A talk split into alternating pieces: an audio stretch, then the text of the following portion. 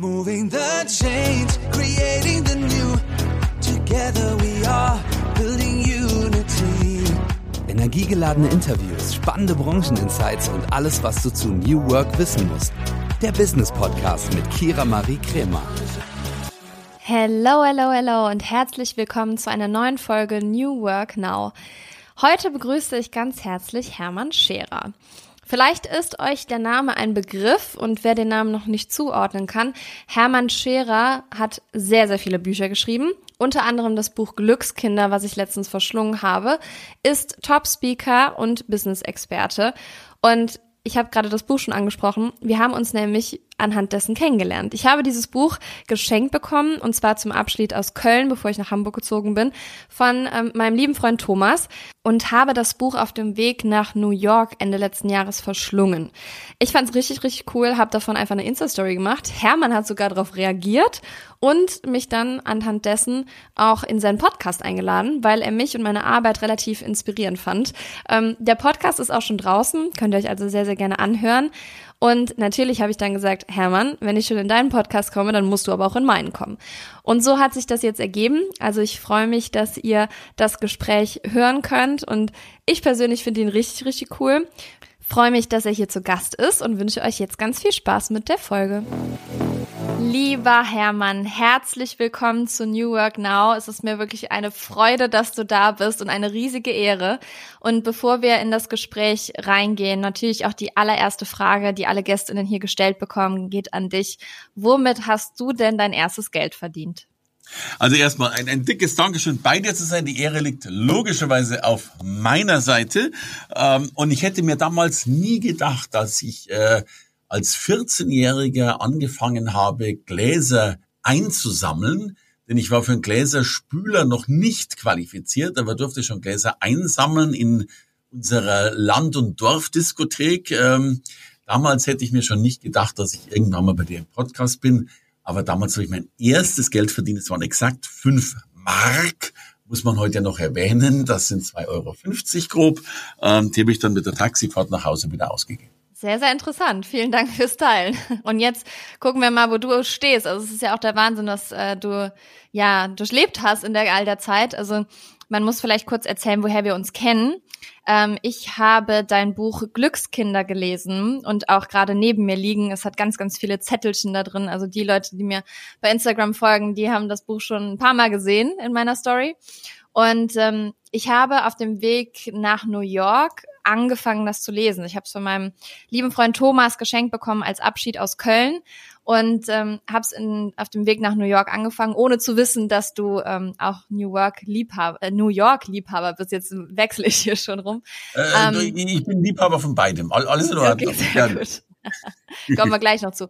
Genau und ähm, habe äh, das Buch auch super schnell fertig gelesen und habe es verschlungen, wirklich. Und ich habe letztens auch schon mal mit ein paar Leuten darüber gesprochen ähm, und die haben sich das auch schon gekauft wegen dieser Story. Und wegen dieser Story haben wir uns auch kennengelernt, denn ähm, du hast auf diese Instagram-Story reagiert, womit ich niemals gerechnet hätte.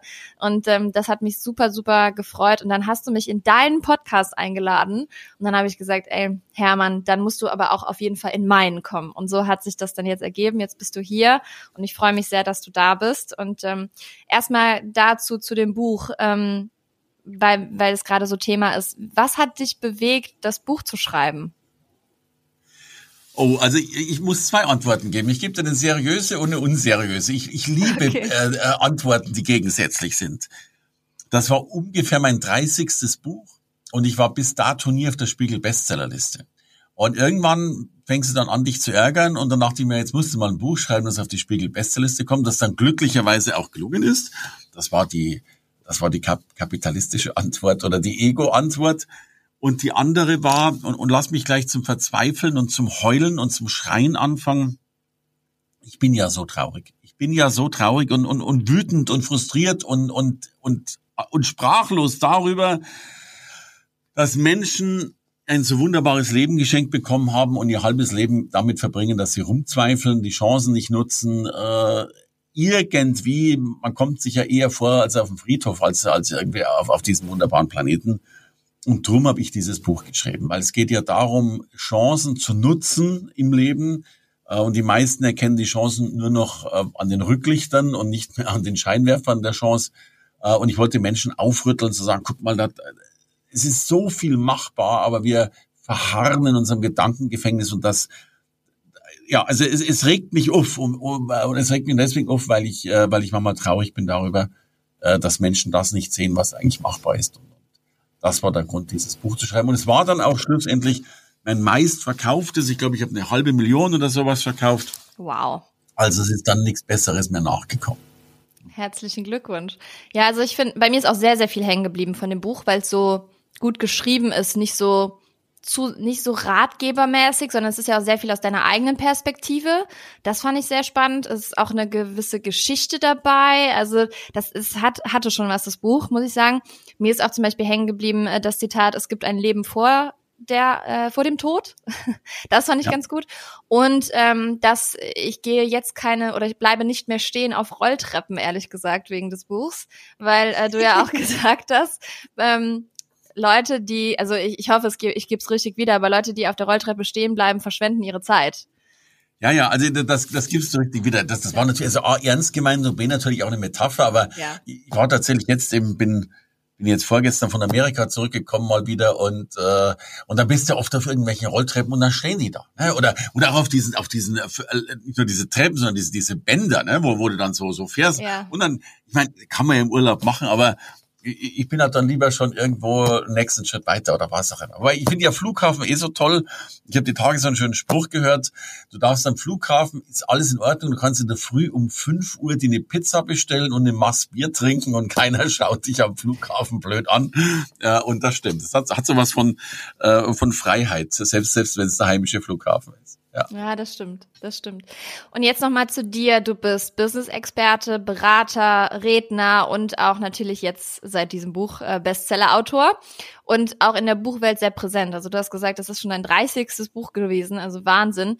Ähm, aber wir alle wissen, und du schreibst es natürlich auch, ähm, der Weg ist das Ziel. Also es war natürlich jetzt immer nicht alles rosig bei dir. Und jetzt erstmal dann die Frage zum Speaking-Dasein. Wie hast du es geschafft, deinen Lebensunterhalt mit dem Speaker-Dasein zu verdienen? Das ist sehr interessant für mich. Ja, also erstmal muss ich ja wirklich äh, jetzt eine harte Nummer sagen, denn die meisten haben immer noch gar keine Ahnung, was das ist. Also die, dieser Speaking-Markt ist ja ein riesengroßer und der ist wesentlich größer als das, was wir sehen. Wir sehen ja so zwei, drei Konferenzen aber ich war ja mehr der, der Business Speaker, wirklich über 3000 Vorträge gehalten in Firmen, Verbänden und Organisationen. Und früher, wenn ich im Taxifahrer gesagt habe, ich bin Redner, dann war immer die erste Frage, kann man davon leben? Ja, kann man tatsächlich sehr, sehr gut davon leben. Das, das weißt du auch. Und äh, es ist ja noch nicht mal eine Seltenheit, dass die Honorare äh, fünfstellig sind. Äh, und du eigentlich, äh, also ich habe manchmal, ich habe das gar nicht verstanden, ich habe bei einem Speech dann so viel verdient, wie ich früher vielleicht im halben Jahr verdient habe, was ja in gar keiner Relation mehr steht.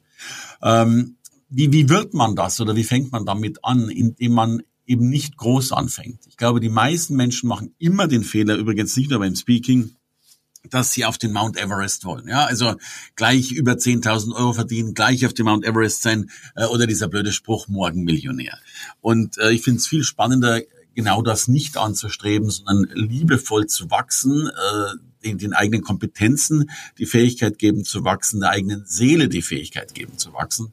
Was im Klartext tatsächlich heißt, und das ist so mein Wunsch dazu, ähm, ja, einfach mal schrittweise. Also mein, mein erster Vortrag war, glaube ich, 300 äh, Markt, der damals faktoriert wurde. Meine Reisekosten waren schon höher, Materialkosten. Aber ich bin halt jedes Jahr immer ein bisschen teurer geworden. Immer noch ein bisschen teurer, noch ein bisschen teurer. Habe Erfahrung gesammelt und tatsächlich wäre mein erster Rat, äh, guckt doch, liebe Leute, dass ihr so ganz banale Dinge macht. Tretet bei der Volkshochschule auf, tretet beim Gewerbeverband auf, tretet bei Serviceclubs auf, tretet in Gottes Namen bei der Nachbarin beim Kaffee auf oder sonst irgendwas, um mal überhaupt irgendwo so ein Gespür dafür zu kriegen weil man muss ja fairerweise dazu sagen, die ersten Vorträge sind garantiert schlecht. Also das, das ist ja schon mal äh, Grundbedingung. Aber dann wächst du und dann wirst du besser und, und dann macht es auch noch Spaß. Äh, und das ist ja eh das Verrückte. Vor jedem Vortrag möchtest du, also ich mache häufig so Speaker Slams, äh, Und da sind die Leute ja so aufgeregt, mit Recht, dass die da sitzen und sagen, sie machen jetzt Pipi in die Hose und sie wollen nicht mehr und sie fahren nach Hause und sie haben die Schnauze voll und gar nichts. Und dann gehen die auf die Bühne, danach gehen die runter und sagen, ah, war, war schon schön, Mensch, ähm, ach Gott, machen wir gleich wieder. Also das Adrenalin ist ja auch was Herrliches, was, was dir da geschenkt wird. Und, ähm, und, und so ist es oft. Ich war oft vor Vorträgen, also meine größte Gruppe waren jetzt irgendwie so 15.000 Leute. Da, da bist du natürlich angespannt wie verrückt. Aber danach denkst du, ja, könnte, könnte man wieder machen. Ja. Wahnsinn, sehr interessant. Und was, was kam bei dir zuerst? Also Berater da sein, Redner da sein, Autor oder was, was kam zuerst? Wie war so die Reihenfolge? Wie kann man sich das vorstellen? Du, also die Reihenfolge war ja tatsächlich, dass, dass ich, also ich war Lebensmittelhändler äh, und tatsächlich, äh, also im, im Laden meines Vaters und ich kann mich an einen Moment erinnern, da kam also ein, ein, meine, meine weibliche Fleischerei-Fachverkäuferin auf mich zu und sagte, Herr Scherer, ich habe äh, Frauenprobleme, können Sie mir helfen? So. Und da dachte ich mir, ist ja ein bisschen blöd, was, was soll ich denn der Frau jetzt helfen? Äh, und wusste gar nicht mit den Menschen umzugehen. Und dann habe ich gedacht, jetzt muss ich mal lernen, wie man mit Menschen umgeht. Und bin dann in einen Kurs gegangen, der hieß irgendwie Persönlichkeitsentwicklung und Menschenführung. Und da war ich dann eigentlich Teilnehmer, dann war ich dort aber Assistent, dann war ich Trainer und so war ich dann tatsächlich Persönlichkeitstrainer und habe dann begonnen äh, langsam mit Speeches. Also ich war Berater auch nebenbei, aber ich bin eigentlich vom Training äh, in die Speaking-Ecke gegangen, weil ich auch festgestellt habe, äh, das mag verrückt klingen. Also Training ist ja was Anstrengendes. Da muss der Menschen wirklich helfen, muss die weiterentwickeln, äh, muss einen Rückmeldebogen austeilen und so weiter. Und Speaking ist ja, lass, lass mich das so hart sagen, ist ja viel leichter, weil du du entwickelst die Menschen gar nicht mehr so sehr. Und das meine ich gar nicht negativ, sondern das ist Inspiration, das ist Motivation, das ist äh, Funken, die überspringen müssen. Ähm, ist auch die einerseits die viel leichtere Arbeit, andererseits aber viel anspruchsvoller, dann eben mal bei vielen Tausenden von Menschen diesen Funken auch wirklich setzen zu können. Oftmals hast du ja nur, also gerade in der heutigen Zeit, früher hatte ich ja noch Früher haben die Leute gesagt, Mensch, Herr Scherer, Ihr Honorar ist so teuer, da müssen Sie schon drei Stunden sprechen, damit sich das rechnet. Ja. Ähm, heute sagen die ja oft, mein Gott, typisches TED-Format, äh, 18 Minuten. Und 18 Minuten ist keine lange Zeit, um, um Menschen äh, zu begeistern. Aber ich glaube, und, und das ist mein, meine felsenfeste These, äh, der, der Markt fängt ja jetzt erst richtig an. Wir haben zum Glück so ganz wunderbare äh, Speakerinnen wie dich zum Beispiel, äh, ja, das ist, das ist großes Kino, was da passiert. Und ähm, wir Menschen sind ja eben in einer äh, Informationsgesellschaft, ich würde fast sogar mal sagen, in einer Inspirationsgesellschaft. Äh, und wir brauchen Witz, äh, Charme, Mut, Ermutigung. Äh, das, das ist ein, eine große Sehnsucht der Menschen. Und äh, insofern bin ich sicher, dass dieser Speaking-Markt äh, erst on the beginning dessen ist, was da noch hinführt. Oh, ich bin gespannt. Und noch eine Frage dazu. Woher holst du dir denn immer den Input für deine neuen Sachen? Also für deine Speakings, für deine Bücher und alles Mögliche? Weil, ähm, wie erlebst du das, was du dann transportierst? Ach, jetzt kommt eine schreckliche Antwort. Also ich mache es wieder zweigeteilt. Negative Antwort zuerst. Ich hole mir keinen Input, weil ich erzähle immer das Gleiche. Äh, und, und das, das ist wirklich ernst gemeint. Äh, ich habe 15 Jahre lang fast immer den gleichen Vortrag erzählt.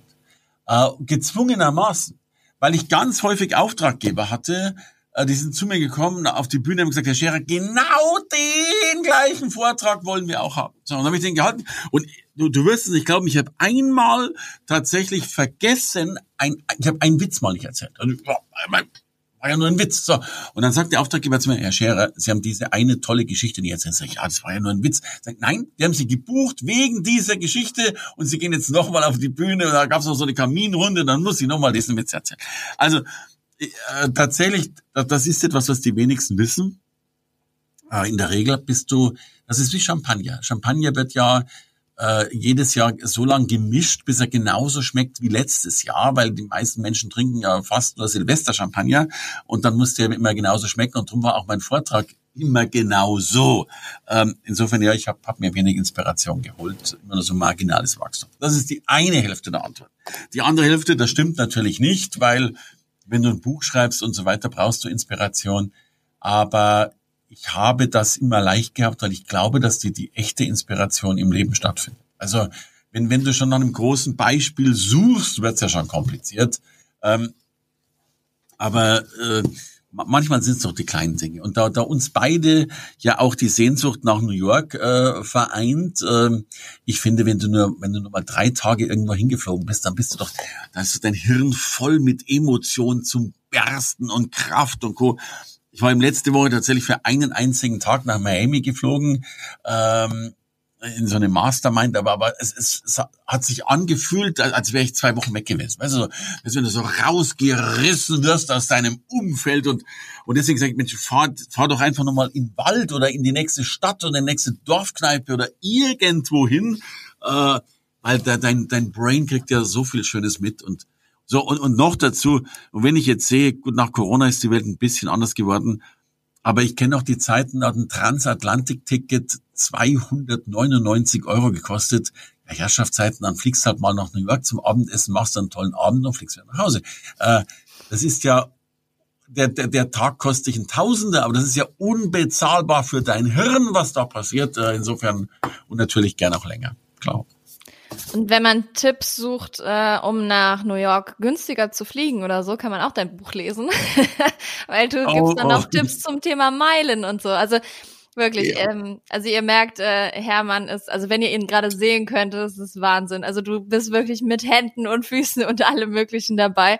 Du erzählst richtig schön. Also vielen Dank für die, für die, ähm, ja, für den Eindruck, den wir hier von dir bekommen. Sehr, sehr cool auf jeden Fall. Und, Kira, ähm, ich bin Fan von dir. Ich kann nicht anders. Es muss oh, so sein. So. Danke. Ja, Fanmomente untereinander. Sehr schön. Ähm, aber dann noch die nächste Frage. Du machst ja auch Menschen zur Marke. Also du coachst ja, ja auch. Und wie kam es dazu, dass du das machen wolltest und welche Themen sind denn Bestandteil deiner Coachings? Ja, du, tatsächlich ist es so, ich habe dann wirklich über 3000 Vorträge gehalten vor zwei Millionen Menschen und dann kamen halt immer häufiger Menschen und gesagt, Mensch, Hermann, wie machst du das eigentlich? Dann habe ich so eine Einzelberatung gegeben, am Schluss waren es dann Fünfergruppen. Äh, und heute mache ich fast nur noch das. Ich habe ein Programm, das heißt Goldprogramm. Äh, und da kommen Menschen zu mir, die eben eine Marke werden. Weil die Grundthese, die wir erstmal haben, es muss ja, also ich bilde zugegeben viele Speaker aus. Von dieser Top 100 Liste durfte ich jetzt 41 tatsächlich begleiten. Aber es muss, du musst kein Speaker werden. Also meine, meine Grundthese lautet, äh, dass ein, ein Protagonist vor einer Marke mehr verkauft als die Marke allein. Also ich sage immer, ein äh, äh, Tesla wäre nie Tesla geworden, wenn nicht ein Elon Musk äh, davor gestanden wäre. Und so wollen wir, äh, naja, ich lass es ein bisschen bescheidener machen, aber so die kleinen e-, Elon Muskies wollen wir natürlich so ein bisschen. Und wenn es nur in deiner Branche, in deiner Nische, in deiner Stadt ist, aber ich kenne einfach, lass mich das so unbescheiden sagen, ich kenne die Spielregeln, die funktionieren, die Menschen sichtbar machen. Und äh, heute ist Sichtbarkeit die Währung unserer Zeit. Und lass es mich noch deutlicher sagen, ich könnte schon wieder heulen und weinen, äh, weil es halt ganz häufig so ist, dass Menschen, ich kriege oft E-Mails von Menschen, die schicken dann ihre Diplome als äh, ZIP-Datei hinten dran. Also weißt du, und denkst du, mein Gott, die sind schlau und gebildet und, und was die alles können und da, dann sitze ich ja schon vor Ehrfurcht vor meinem Rechner und denke, das ist ja ein Wahnsinn. Und dann schreiben die aber noch in der E-Mail, ja, ich kann meine Miete nächstes Monat nicht mehr bezahlen. Und das erlebe ich so häufig, dass Kompetenz scheitert. Ja? Und, und noch schlimmer, dass die Gur, dass die Schlechten oftmals gewinnen. Ja? Weil, weil manche, die Minderqualität haben, den Mut haben, rauszugehen, während die Perfektionisten noch drin sitzen in ihrem Stühlchen und überlegen, bin ich schon so weit oder bin ich nicht so weit. Während die, da gibt's den Spruch, während die Dummen die Burg stürmen. So. Und ich will den, den, den Undummen, den Klugen und den Menschen helfen, dass sie eben auch die Burg stürmen dürfen, weil sie es verdient haben. Und ähm, die, die, die Welt braucht Menschen, die die Welt verändern. Äh, wir brauchen Menschen, die New Work so wunderbar in die Köpfe pflanzen, wie du es tust. Ähm, weil in Wirklichkeit ist es ja, das ist ja meine These, wir haben ja gar nicht New Work, wir haben New Life. Äh, wir, wir, du bist für mich eine, eine Rebellin im positivsten Sinne äh, Revolution war ja immer äh, etwas, was ins Positive gewandelt werden sollte. Und äh, du machst ja nicht nur die Revolution am Arbeitsmarkt, sondern in meinem Sinne äh, am, am Lebensmarkt. Und das ist eine, eine großartige Geschichte. Und, und da, da muss noch viel mehr passieren. Und ähm, dafür sind wir, glaube ich, beide angetreten. Dankeschön dafür für die lieben Worte. Also auch der Podcast mit dir, den wir schon aufgenommen haben in deinem Podcast, war auch so oh, schön. Also einfach äh, nochmal zu hören, wie man dann da außen wahrgenommen wird, ist sehr, sehr interessant und ähm, ja, gibt nochmal neue Motivation ich, und so. Ich, ich wiederhole, mein Team feiert, feiert ich, ich glaube, die stehen, also ich habe ich hab also circa 40 Mitarbeiter. Ich glaube, die stehen jetzt alle schon um meinen Podcastraum herum und klatschen danach, wenn ich rauskomme. Und sie klatschen nicht wegen mir, sondern wegen dir. Oh, danke schön. ja, also ähm, sehr, sehr interessant, was du dir da so aufgebaut hast, wenn du jetzt auch sagst, du hast, ähm, hast du 40 oder 14 gesagt? Äh, 40, also irgendwie 38, 40. 40 wow. Ja. Ja. Wow, Wahnsinn. Und ist es dann auch bei dir so aufgeteilt nach, ähm, die, die übernehmen die Coachings, die übernehmen deine Speaker-Tätigkeit mit oder die machen was auch immer? Hast du das so aufgeteilt für dich? Nee, ja, aufgeteilt schon, aber ganz anders, noch viel schlimmer. Also die übernehmen eigentlich, also gar nichts im Sinne dessen, also, also der, der, oh, also der, der Produkt-Outputter bin tatsächlich einzig und allein ich. Äh, das klingt jetzt bisschen arg blöd irgendwie, aber die sind alle nur zum Support meiner Person da. Ähm, aber aber das, das braucht es tatsächlich auch. Also ich, ich mache relativ viel. Wir machen erstmal Veranstaltungen in Deutschland, wirklich Unmengen. Äh, ich mache weltweit Veranstaltungen dieses Jahr in äh, USA, in Vietnam, äh, in letztes Jahr in Thailand. Äh, wir wollen auf alle fünf Kontinente tatsächlich gehen mit Veranstaltungen. Jetzt, also nach Corona geht das ja wieder. Ne? War ja schlimm genug. Ähm, dann habe ich eine eigene Fernsehsendung äh, in, in fünf Städten, äh, sende täglich eine Stunde. Das ist ja auch ein Irrsinns-Content, den man da nicht hat, aber versucht zu haben. Und halt Multimedia und so weiter. Weißt du, es gibt ja Menschen wie du, die werden von sich aus schon so erfolgreich, weil sie großartig sind. Ich brauche ein großes Team, damit ich äh, das auch schaffe. Und, und ähm jetzt zu diesen Sachen, es hängt ja alles sehr an deiner Person. Gut, das ist auch Personal Branding. Das hast du ja ohne Social Media mehr als gut hinbekommen. Ähm, wie ist das aber für dich, wenn du jetzt sagst, ähm, ich möchte weniger machen, wenn, diese, wenn dieser Punkt irgendwann mal kommt, ähm, das von deiner Person loszulösen? Meinst du, das ist möglich oder meinst du, du würdest dann einfach all das, was du jetzt geschaffen hast, beenden? Ja. Ja. Äh, letzteres. Äh, ja, also äh, ich bin ein Personal Brand, äh, das, ich, das ist gar nichts mit Ego zu tun.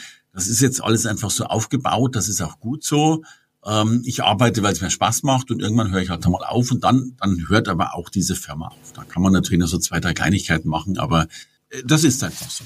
Finde ich aber auch nicht weiter tragisch. Äh, alles gut. Also ich bin ja, ich sage ja eh schon, ich bin längst schon Rentner in Teilzeitarbeit, aber ich gebe zu, dass die Teilzeit relativ groß ausgelegt ist.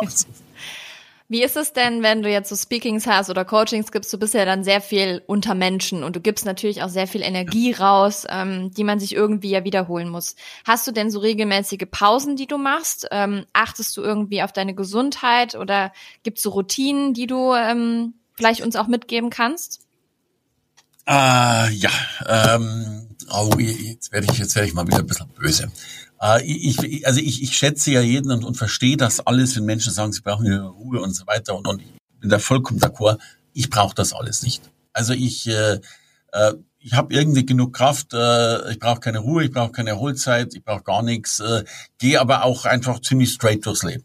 So, aber aber ich kriege auch zu Fragen gestellt, die da lauten: Wo holst du deine Kraft her? Sag ich mal total einfach wenn ich am Abend müde bin, gehe ich ins Bett äh, und am nächsten Morgen stehe ich wieder auf. Also hat, hat, hat ja der liebe Gott schon so eingerichtet, dass es irgendwie funktioniert.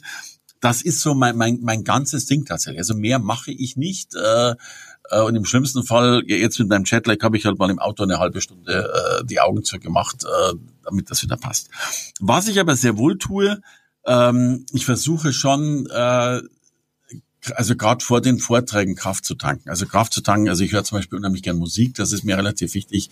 Ähm, äh, ich habe ein, ich habe so eine Mischung aus ähm, einerseits, glaube ich, diese große Demut, die man hat, vor, vor so vielen Menschen sprechen zu dürfen und auch, auch wirklich äh, Gutes tun zu wollen. Und, und jetzt kommt das Verrückte, ich persönlich, und das ist schon noch mein Ratschlag, du brauchst auch eine gewisse Art von Respektlosigkeit. Und damit will ich gar nicht sagen, dass man jetzt respektlos mit den Menschen umgehen soll, weit gefehlt, aber irgendwie muss da auch so eine Zehntausender Bühne ein bisschen egal sein. Wenn, wenn, wenn du da nur mit Ehrfurcht da hochgehst, dann erstarrst du sowieso schon. Ja? Und diese Mischung aus großer Demut und komm, pfeif drauf, zieh das Ding jetzt durch, äh, das macht's dann aus. Äh, und dann bin ich einer, ich bin ein Pünktlichkeitsfreak. Also ich liebe ja Pünktlichkeit. Und wenn, wenn du, wenn du da sitzt, weißt du, du bist schon so, du stehst schon auf der Bühne und du weißt, jetzt geht's los und, und du müsstest eigentlich schon längst wieder aufs Klo gehen und bist aufgeregt und ich weiß nicht was alles.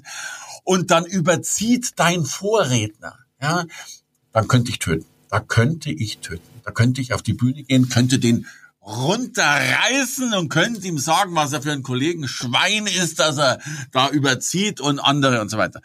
So, das kannst du natürlich nicht machen, geschweige denn vor 10.000 Leuten.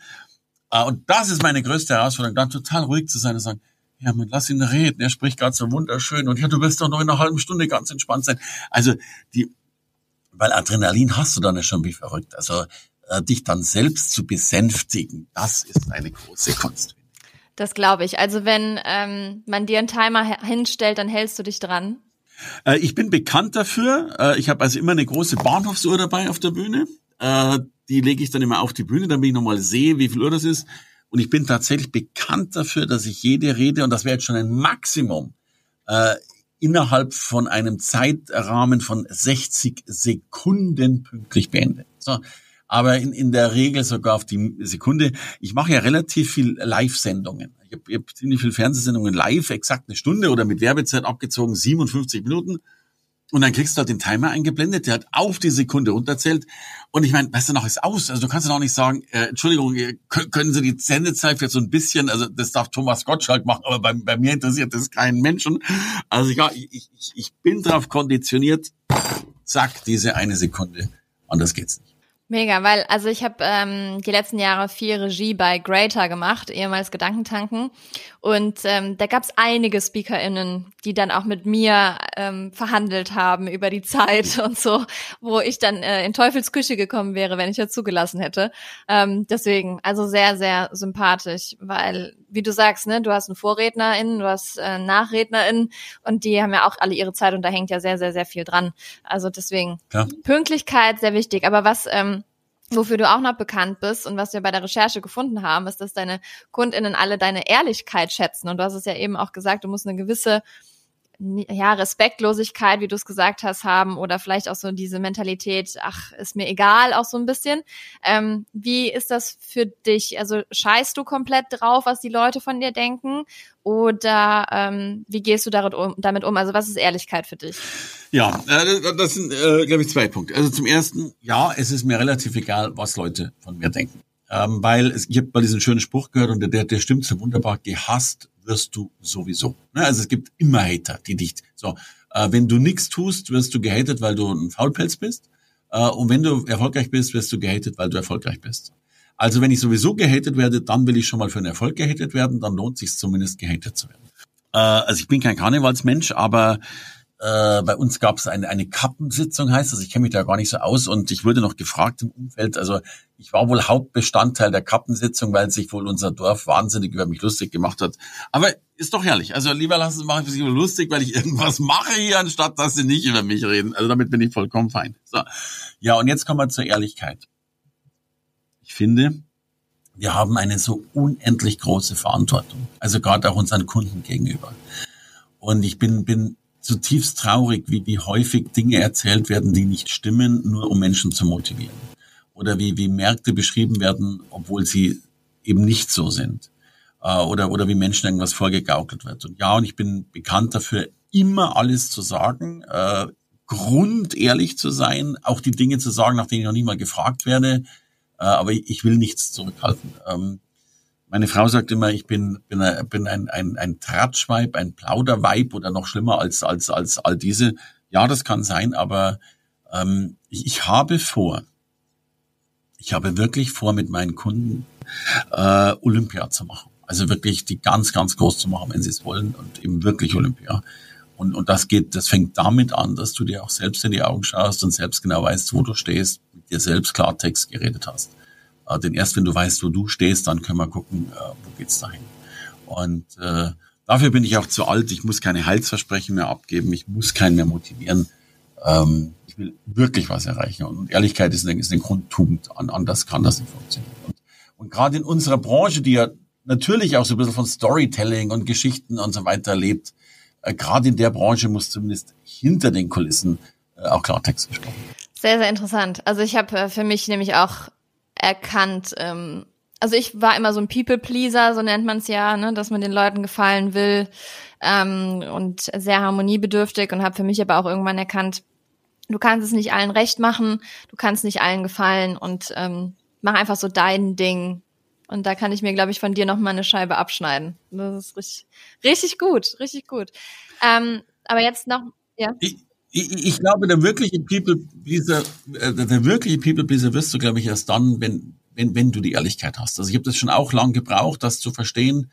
Ähm, aber heute feiern mich viele, weil sie sagen, mein Gott, der, der, der sagt ja wirklich mal, was los ist. Und äh, ich feiere das wiederum, dass das gefeiert wird, weil das, das der nächste Schritt ist. Und äh, wir, wir können eh nicht allen gefallen.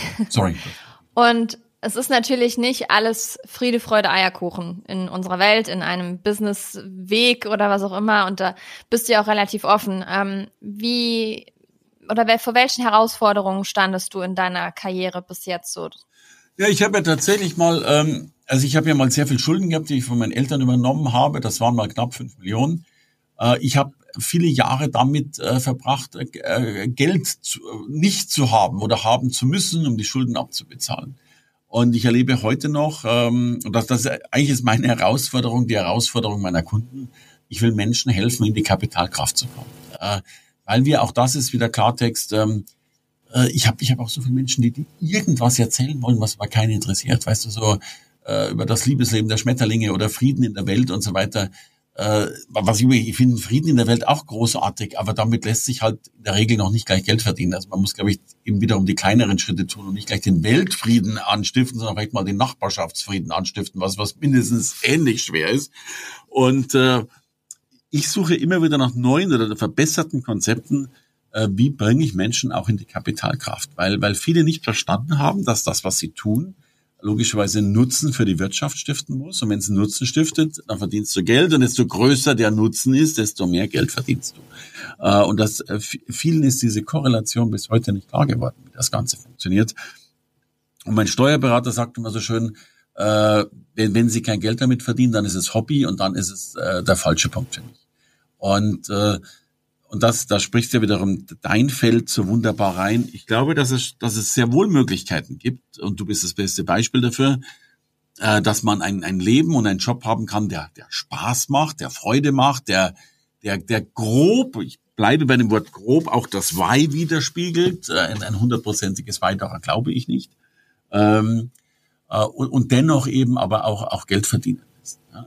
Aber ich bin auch manchmal ein bisschen frustriert darüber, dass Menschen äh, zehn Jahre lang ihr Weiß suchen, dann nicht gefunden haben, dann nochmal zehn Jahre suchen und dann mittlerweile sind sie schon im Rentenalter. Also meine Oma hat immer gesagt, der Appetit kommt beim Essen äh, und da ist was Wahres dran. Also äh, ich bin mir nicht sicher, ob ich mein Why schon gefunden habe. Mein Hauptwhy war damals, äh, dass die Sparkasse nicht mehr anruft und die Schulden abbezahlt haben will. Äh, und, und ich möchte auch Menschen wirklich dazu ermutigen, halt einfach auch mal Gas zu geben. Also auch mal rauszugehen, weil Planung tötet. Ja, ich, ich bin ein, ich bin ein Planungsfeind. Ich weiß, uh, jetzt eigentlich alle schimpfen, kannst du auch nicht machen und so weiter. Doch kann ich erstens mal. Das heißt ja nicht, dass man gar nicht mehr plant, aber die Leute planen sich ja tot. Ja? Und, und wir wissen alle, desto mehr du planst, desto mehr Lücken wirst du finden, weil das, das ist ja das Gesetz der Planung. Ich habe noch nie einen Businessplan erlebt, der funktioniert hat. Ich schwöre, es wird nie einen geben, der genauso funktioniert. Das heißt aber, irgendwann musst du rausgehen, du musst das Ding, musst loslegen, musst den Mut haben, musst die Ängste hinter dir lassen, äh, musst Kira Marie Krämer als Vorbild nehmen oder weiß der Kuckuck was, damit es dann endlich mal kracht, anstatt dass man sein Leben lang nur hofft und hadert äh, und dann voller Zweifel in Rente. Das ist ja auch so, wenn ähm Startups gegründet werden, sagen ja auch viele InvestorInnen oder, oder Business Angels, ja, ihr müsst einfach mal auf den Markt gehen und gucken, ob der Markt da ist und wie der Markt es annimmt, bevor ihr hier die schönste Webseite der Welt baut oder das beste Logo ever ähm, und einfach mal ausprobieren. Ne? Das ist ja, ist ja wirklich so. Sehr, sehr, sehr, sehr cool. Und ja. ähm, du hast es eben schon angesprochen, du bist auch äh, New Work-Liebhaber und da wir natürlich hier in einem New Work Podcast sind, ähm, möchte ich auch mal die Brücke schlagen. Du bist schon lange in der Businesswelt unterwegs. Also du hast ja schon einiges miterlebt. Ähm, und jetzt wäre natürlich für uns interessant, was hat sich alles in dieser Zeit verändert und was kann der New Work-Ansatz noch bewegen? Du, also erstmal, da ich ja schon 25 plus, plus, plus, plus, plus alt bin, ähm, ich kenne ja noch die Zeiten, ist ja kein Witz, ich bin sonntags früher noch mit maßgeschneiderten Anzügen und Krawatte äh, ins Büro gegangen, selbst an einem Sonntag. Äh, und einen Kunden jemals mit du anzusprechen, war schon irgendwas ganz was Tödliches. Also ich bin jetzt gerade ins letzte Jahrhundert zurückgebeamt, jetzt beamen wir mal nach vorne. Ähm, ich, ich, ich bin sehr, sehr sicher, dass, dass, die, dass wir ganz am Anfang ein, einer Entwicklung stehen. Äh, die Menschheit war noch das erste Mal in der Geschichte der Menschheit so weit, äh, wirklich über Sinn nachzudenken. Ja, also die meisten Menschen haben ja bis vor kurzem immer nur ums Überleben gekämpft. Äh, äh, und das ist noch nicht lange her, dass das vorbei ist. Und es ist ja auch leider bei vielen immer noch nicht vorbei. Aber wir können uns zum ersten Mal Sinnfragen stellen. Zum ersten Mal überhaupt die Fragen stellen, wer bin ich und wo will ich hin? Diese Fragen hatten wir früher nicht, geschweige denn, dass wir sie beantworten konnten. Das können wir heute. Äh, das Zweite, was, glaube ich, passiert, dass wir äh, noch sehr, sehr viel lernen dürfen, von dem wir noch nichts wissen. Ich bin ein, ein relativ spiritueller Mensch. Ich habe viele, ich habe sogar auch Wunder erleben dürfen. Und ich glaube, dass wir auch eine ganz neue Bezugsform zu Dingen haben werden, über die wir heute noch nicht mal uns zu sprechen trauen. Und wenn ich das verbinde, dann hat das alles ja sehr, sehr viel, und das Wort kommt ja unter anderem von dir, äh, auch mit Freiheit zu tun äh, und, und mit Lebensentfaltung zu tun und Co. Und jetzt lass uns nochmal die ganzen Dinge, die dann da kommen mit äh, KI oder jetzt äh, ChatGPT und so weiter. Also da, da sind ja enorm viele Dinge, die sich ja in einer ganz großen Geschwindigkeit wandeln. Und äh, ich, ich glaube auch, dass so Dinge kommen werden wie bedingungsloses Grundeinkommen und Co. In irgendeiner Art und Weise kann ich mir das vorstellen. Also glaube ich, dass wir Menschen, und darum war, darum war dieser spirituelle Ausflug gerade wichtig, dass wir Menschen immer mehr unserer Seele uns folgen dürfen und, und Co. Und deswegen glaube ich, gibt es gar nicht sowas wie New Work oder Old Work oder, oder, oder New, sondern in Wirklichkeit ist es ja nicht nur Work, sondern äh, es ist ja New Life, dass das da vorangeht. Äh, und dafür stehst du ja für mich in äh, meinen Augen sehr besonders. Und ich glaube, dass dieses neue Leben ein, ein großes Abenteuer wird. Ich glaube, das wird von dem größten Abenteuer der Menschheit stehen, äh, Dinge so zu erleben, uns neu zu erleben, das Leben neu zu erleben. Äh, und ich erinnere an diese klugen Worte von dir. Du hast vorher in dem Gespräch gesagt, äh, dann öffnen sich plötzlich Türen, von denen wir noch nicht mal wussten, dass sie existieren.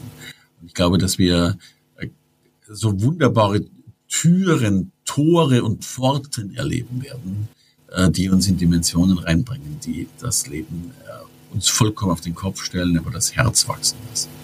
Sehr schön gesagt. Aber wenn jemand das sagen kann und weiß, die richtigen Worte zu finden, dann natürlich auf jeden Fall du. Deswegen ähm, schön, dass du da nochmal so einen Ausblick gegeben hast. Ähm, und ich bin auch sehr, sehr, sehr gespannt, was alles noch passiert. Sprich Metaverse, du hast gesagt KI etc. Also sehr, sehr ähm, ja, spannend, ein bisschen beängstigend vielleicht auch, aber ähm, es, es wird passieren. Deswegen mal schauen, wo die Reise hingeht. Und jetzt ähm, noch eine Frage, weil die mich natürlich auch persönlich interessiert, ganz uneigennützig hier.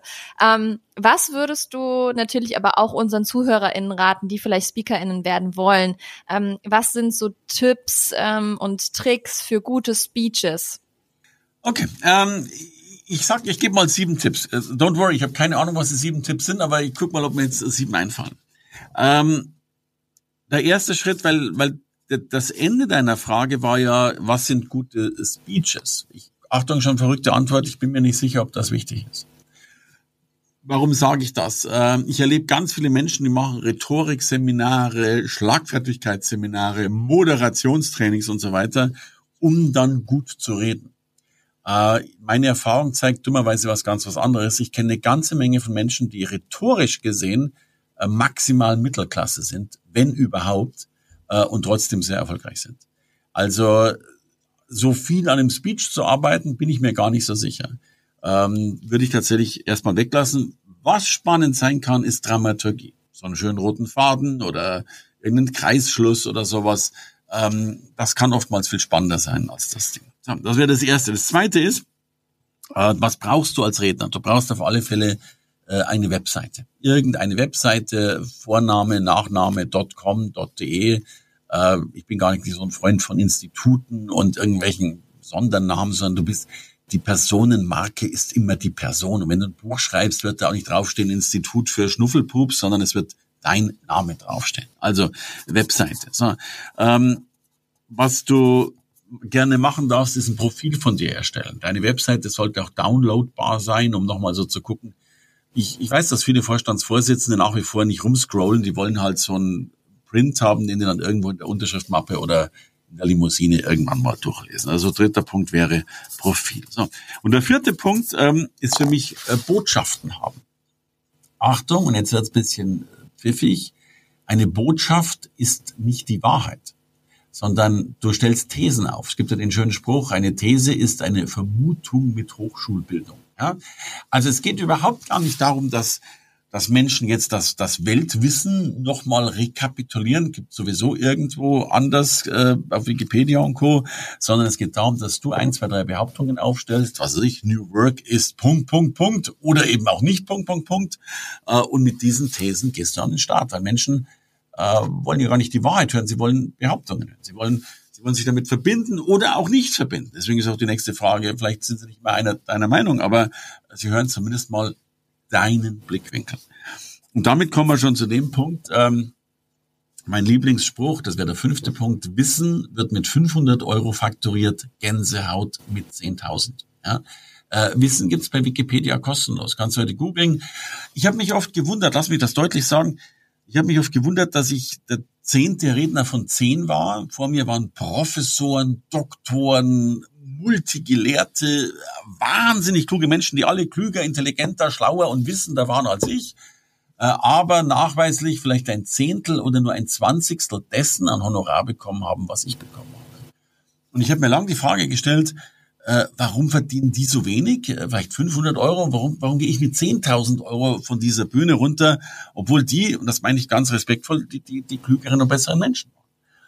Der Schlüssel war eben nicht das Wissen, weil PowerPoint-Folien kann heute jeder hinknallen und im schlimmsten Fall vorlesen lassen. Wir werden bezahlt für Gänsehaut. Wir werden bezahlt für Inspiration. Wir werden bezahlt für Mut, für all diese Dinge. Und die meisten Menschen machen den Fehler, dass sie versuchen, schlau zu sein oder klug zu sein oder seriös zu sein. Und damit machen sie sich eigentlich, äh, stellen sich auf die Seite der Wissenden, aber nicht auf der Seite derer, äh, die die Menschen inspirieren können. Also ruhig auch den Mut haben, äh, Gas zu geben. Ich nenne das sehr, sehr gerne Selbstvergessenheit. Also auf der Bühne wirklich nicht über sich nachdenken und kontrollieren, wie gut und wie schlau und wie korrekt man ist, sondern Du, du kannst heute gern zwölfmal Äh sagen und dreimal husten und, und auch dreimal aus dem Konzept rauskommen, äh, wenn der Rest eine Sache ist und man sagt, verdammt nochmal, das macht richtig Freude. So, ähm, dieser Gänsehautfaktor wäre für mich ganz, ganz wichtig. So, und jetzt kommen noch zwei dazu, dann haben wir die sieben oder acht. Ähm, langsam anfangen, also halt wirklich äh, nicht planen und die große Rede entwickeln, sondern äh, wo auch immer, Volkshochschule, Serviceclubs, Gewerbeverein, Kaffeekränzchen, Nachbarin, hat man schon äh, einfach mal mit irgendwas anfangen. Ich meine, fünf Minuten sind auch schon mal fünf Minuten, dann sind es mal zehn, dann sind es mal zwanzig Minuten. Äh, dann geht das. Und, und dann, letzter Punkt, sich wirklich mal bewusst werden, äh, dass der Markt riesengroß ist dafür. Also allein in Berlin finden pro Jahr 100.000 Veranstaltungen statt äh, die alle einen Redner brauchen. Wenn du das jetzt hochrechnest auf, I don't know, ich habe das, da gibt's ja keine echten Zahlen, aber ich bin mir sicher, dass das in Deutschland garantiert pro Jahr über eine Million äh, Speakings gebucht werden, wenn, wenn nicht weit mehr. Und der Markt ist immer noch relativ klein. Also es gibt viele Coaches und Trainer, aber, aber Speaker gibt's relativ wenig. Und der letzte Punkt, das ist eine Mindset-Frage. Wir müssen mit der Sozialisierung aufhören, dass wir glauben, Zeit und Geld gehört zusammen. Äh, das, da, da gibt es Menschen wie du, die das eh schon längst tun. Aber es kommt noch schlimmer. Äh, du musst ja doch aufhören zu glauben, das in irgendeinem finanziellen Bezug zu setzen. Ja? Natürlich ist das eine Perversion, wenn man überlegt, dass man für 20 Minuten Vortrag vielleicht fünf, vielleicht zehn, vielleicht 15.000 Euro bekommt für 20 Minuten. Ich hatte mal einen Auftraggeber, der hat gesagt, Herr Scherer, wenn Sie husten auf der Bühne, kostet mich das schon ein Vermögen. Ja? Und stimmt, hat er ja recht gehabt. Ähm, aber der, der Schlüssel liegt eben nicht mehr darin, dass du das mit Zeit vergleichst, sondern mit der Energie, die die anderen bekommen, mit der Inspiration, mit der Hoffnung. Äh, und wenn du es eben schaffst, äh, das war so ein Bild für mich. Ich frage immer meine Auftraggeber, was kostet sie diese Veranstaltung? Und Fast jede Veranstaltung kostet über eine Million. Das ist ja, ist ja nicht viel Geld, wenn du da 500 Leute irgendwo einfliegen lassen musst und den Übernachtung zahlen musst und, und Essen zahlen musst und dann kommt noch eine Band und so weiter. Und jetzt stell dir vor, du bist der Schlussredner. Von dir hängt's doch ab, ob die dann rausgehen und sagen, wow, wow, Ärmellochkrempel, oh, tolle Tagung, schön. Äh, das, das ist unbezahlbar. Ja? Äh, wenn die aber rausgehen und sagen, der letzte Redner war aber nicht gerade so Hammer, ist auch unbezahlbar. Wow, einfach mal so sieben, acht Tipps aus dem Ärmel geschüttelt. Also da beherrscht jemand sein ähm, Metier, sagen wir es so. Sehr, sehr schön. Vielen Dank, Hermann. Wir kommen langsam zum Ende und das Ende bedeutet auch die letzte Frage, die alle Gästinnen hier im Podcast gestellt bekommen. Da bin ich gespannt, was du darauf antwortest. Ja. Die Frage lautet, was würdest du dem jüngeren Hermann raten? Das sind mir die Fragen, vor denen ich am meisten Angst habe, weil ich nie ganz genau weiß, was ich da am besten sagen würde. Ähm, ich äh, Großdenken, Großdenken, ganz, ganz, ganz, ganz, ganz, ganz Großdenken ähm, und vor allen Dingen Verfahren wählen, die einem das erlauben. Äh, für mich gibt es keine, Kom also der schlimmste Spruch, den es für mich gibt, ist Komfortzone oder, oder Komfortzone verlassen, weil, weil es gibt in meinen Augen überhaupt gar keine Komfortzone. Äh, das ist die Faulheitszone, das ist die Nothing-Zone und alles, was darüber hinaus ist, ist die Wachstumszone.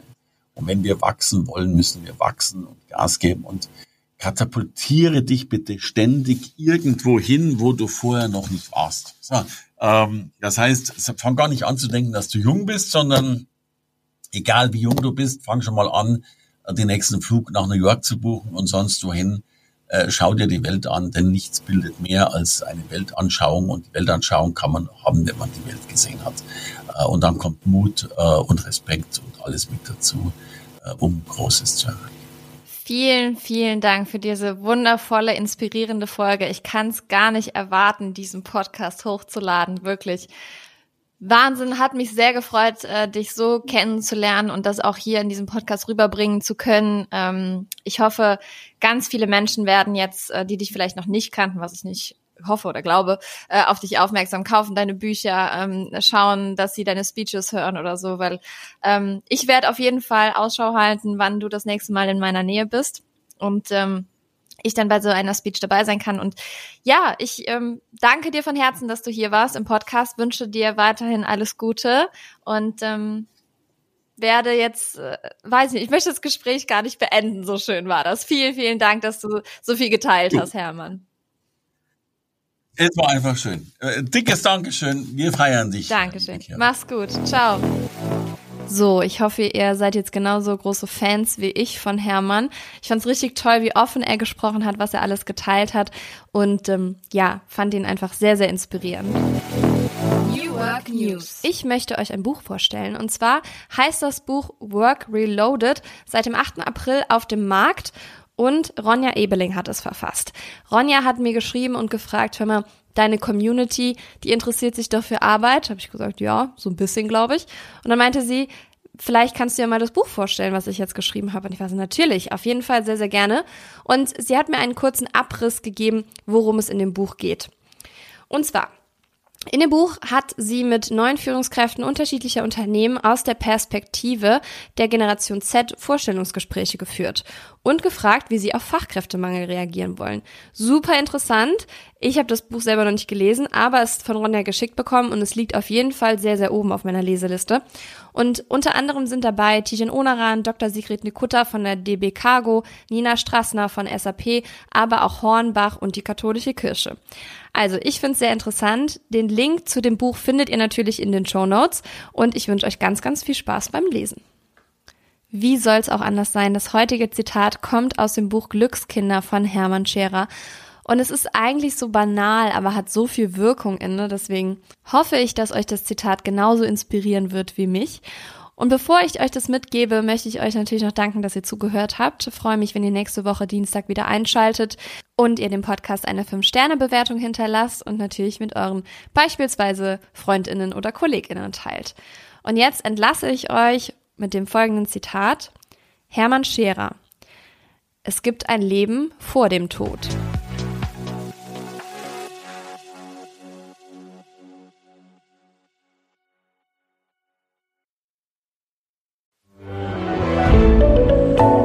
Podcast von Funke. Dieser Podcast wird von Werbung finanziert und treue New Work Now HörerInnen kennen unseren heutigen Werbepartner bereits. Es ist Open Up.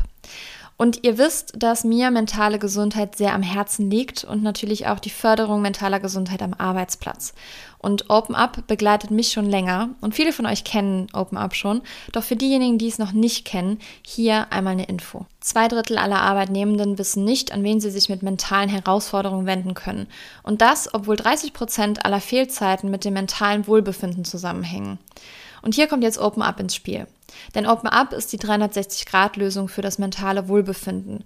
Und hiermit bieten schon mehr als 1500 Unternehmen ihren Mitarbeitenden die Möglichkeit, ihre Widerstandsfähigkeit zu stärken, Stress abzubauen und ihr volles Potenzial auszuschöpfen. Von Einzel- und Gruppensitzungen mit PsychologInnen bis hin zu Check-ins und selbstgesteuertem Lernen. Mit Open Up bietet ihr eurem Team die Unterstützung, die es verdient, jederzeit und überall verfügbar. Und wenn ihr jetzt eure Mitarbeitenden dabei unterstützen wollt, an ihrem Wohlbefinden zu arbeiten, produktiver zu sein und weniger Fehlzeiten zu haben, dann geht auf openup.de slash Unternehmen und erfahrt, wie OpenUp eure Organisation unterstützen kann.